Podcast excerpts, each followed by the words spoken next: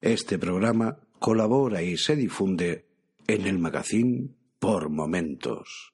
Recuerda que si eres usuario del feed de este magazine y quieres tener disponibles todos los episodios que se han publicado, no debes olvidar ajustar la configuración de tu reproductor para no limitar su número de descargas.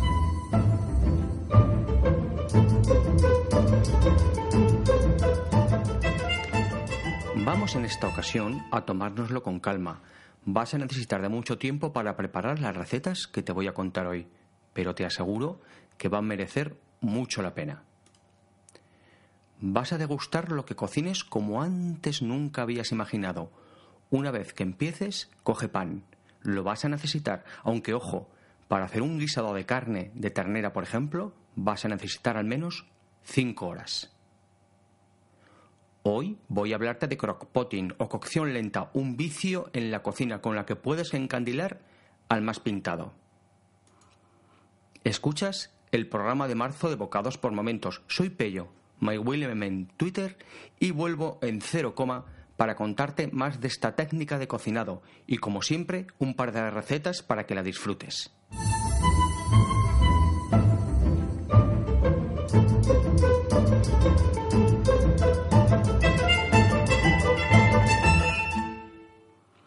La cocina en slow cooker, crockpotting o cocción lenta puede llegar a cambiar la concepción que tengas de algunos platos.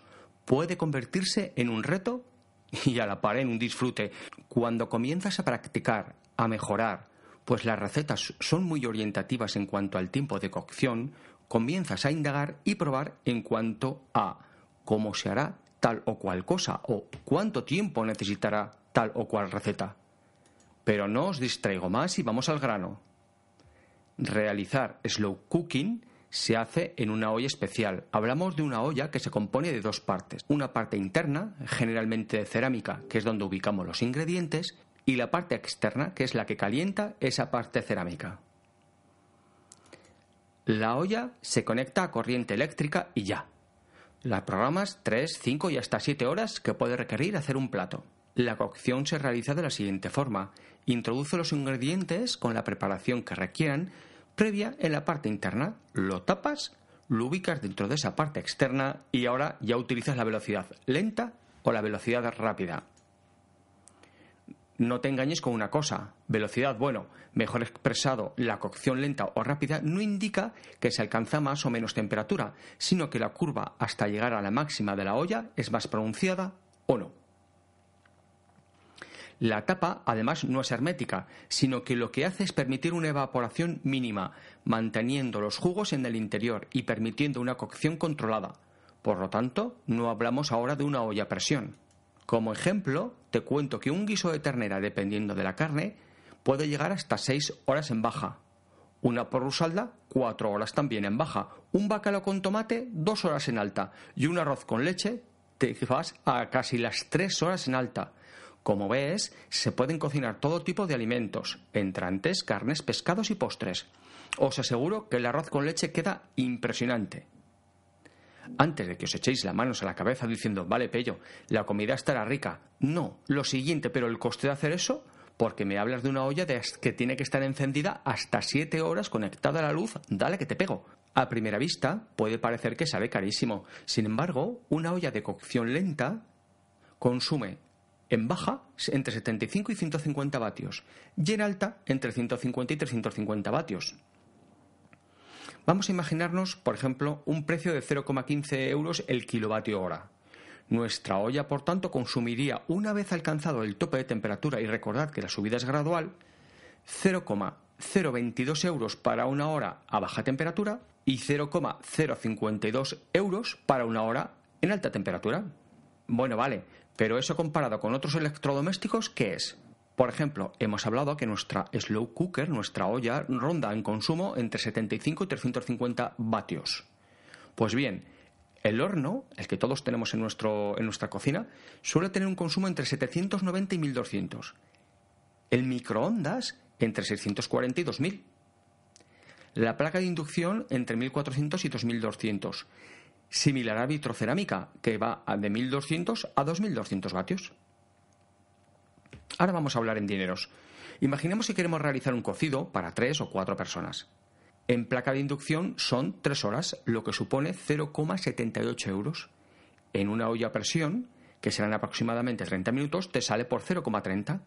Y en nuestra olla, que requiere 6 horas, a velocidad alta o a cocción alta, nos vamos a 0,31 euros si consumiera continuamente el máximo, que no es así, porque recordad que la subida es gradual. Por lo tanto, el consumo eléctrico no es un impedimento para incorporar la slow cooker a tu día a día. Además, puedes realizar la preparación previa y dejar o programar la olla para que realice sus tiempos de cocción para el momento en que tú necesites. Lo único que notarás serán los aromas que se van extendiendo por toda la casa. Respecto a esto, hay ollas de distintas capacidades y con más o menos facilidades técnicas. En mi caso, para cuatro personas, primero compré una Russell Hobbs sencilla que ronda los 40 euros en Amazon y que dejaré en las notas del programa y posteriormente, solo para mí, para esas comidas que hago a mediodía, de cuchara y postre, una pequeña mini que se suele llamar de un litro 700. Ninguna incorpora esas capacidades de programación de horas y duración. ¿Por qué? Porque esas incrementan el precio igual en 20-25 euros. Bueno, lo que hice fue eh, sustituir esta característica por un programador manual de esos de pestañas on-off que también os dejo en las notas del programa. Os cuento ahora mi experiencia con estas ollas. Siempre las recetas en cuanto a tiempo suelen ser muy orientativos. Recordad esto que es muy importante. Quien escribe la receta lo hace teniendo en cuenta su olla y los ingredientes que en ella ha introducido. La olla es importante, pues quizás esa temperatura máxima no es la misma o la curva hasta que la alcanza es más o menos pronunciada. Por lo que sí es cierto que toca aprender, conocerla. Y luego lo mismo ocurre con los ingredientes. No es lo mismo un trozo de zancarrón o morcillo que una pieza de cadera de ternera. Respecto a la carne, buscad piezas grasas, salen muy ricas, zancarrón y carrillera. Por contra, de como os he contado, se queda como la suela del zapato la cadera o la babilla, que a priori son más caras. Quizá tienes una receta de cuatro horas, pues a la tercera echa un ojo, es decir, abre la tapa y pincha y prueba. Y la tapa se puede abrir, es como el horno, que también puedes abrir mientras estás cocinando. Otra cosa es que tuvieras la tapa continuamente abierta. Espero haber creado al menos la inquietud de la cocina en slow cooker. A mí me encanta, Requiere su preparación, su conocer la olla y los ingredientes que cocinas, pero os aseguro que los resultados son de restaurante de tres o cuatro tenedores. Los aromas, los jugos, los sabores se intensifican de una manera extraordinaria. Unos chipirones en su tinta, un consomé, unas carrilleras y, como os he dicho, un arroz con leche no tienen comparación con respecto a lo que estáis acostumbrados. Las dos recetas que hoy te voy a contar son pollo al chilindrón, que para seis personas requerirá una cocción de cinco horas en baja y digamos que esto es muy típico de mi tierra, de Aragón. Como ingredientes, dos dientes de ajo, una cebolla, un pimiento rojo, un pimiento verde, cuatro tomates maduros, 150 gramos de jamón serrano, 18 jamoncitos de pollo, ¿vale?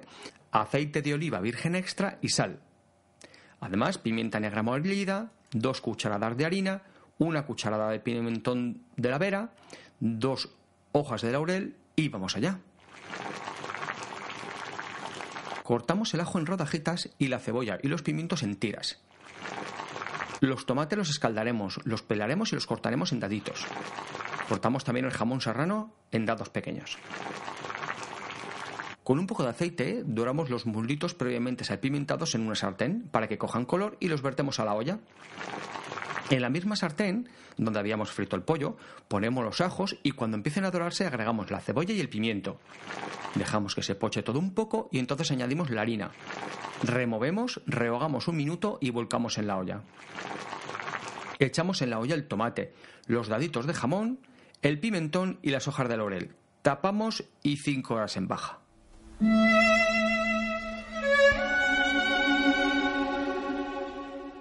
Exquisito.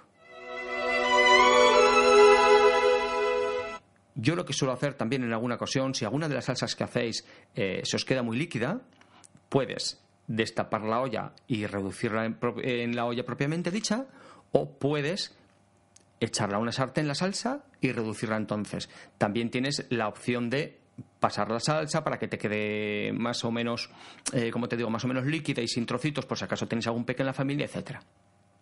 Venga, vamos con un postre. En este caso el postre es el arroz con leche, que tanto os he hablado. Y en este caso es litro y medio de leche, una rama de canela, la piel de medio limón, sin parte blanca, la piel de media naranja, sin parte blanca, porque eso es lo que amarga, 225 gramos de arroz, dos cucharaditas de mantequilla, 200 gramos de azúcar, un pellizco de sal, un poquito de anís si os gusta, canela molida para decorar. Entonces, yo aquí eh, cosas a deciros. A mí con 200 gramos de azúcar, que es la receta original, me resulta muy dulce. Yo le echo menos de la mitad incluso. Lo mismo ocurre con la mantequilla. La mantequilla suele ser bueno que ya vayan blanditos. Es decir, yo lo que hago es comienzo a hacer las cosas, comienzo a infusionar, eh, o como veréis ahora, cuando comienzo el proceso de la leche con las, con las peladuras, dejo la mantequilla fuera para que ya vaya cogiendo ya sola temperatura. Venga. Ponemos la leche con la canela y las pieles para que se infusione y le damos una hora y media en alta. Mezclamos el arroz con la mantequilla para que se impregne bien y lo añadimos a la leche. Removemos durante un par de minutos y programamos una hora más en alta. Vale, aquí el arroz, como todo, el que cocina arroz, sabrá que el arroz, cada arroz tiene su secreto y su tiempo. Lo que hay que hacer es ir probando por el final de esta cocción que este arroz vaya quedando blandito. Una vez que ya vemos que está más o menos blandito, añadimos el azúcar y la sal, lo volvemos a remover todo y si no van a tomarlo niños, ¿vale? Es cuando eh, echamos el anís.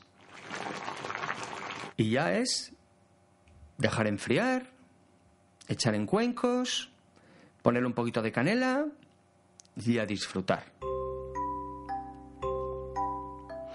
Y hasta aquí llega el programa de este mes de bocados del magazine por momentos. Soy Pello en Twitter MyWillem y para cualquier cosa relacionada con el programa puedes buscarme por ahí o directamente a la cuenta del magazine por momentos que es arroba por momentos mgz.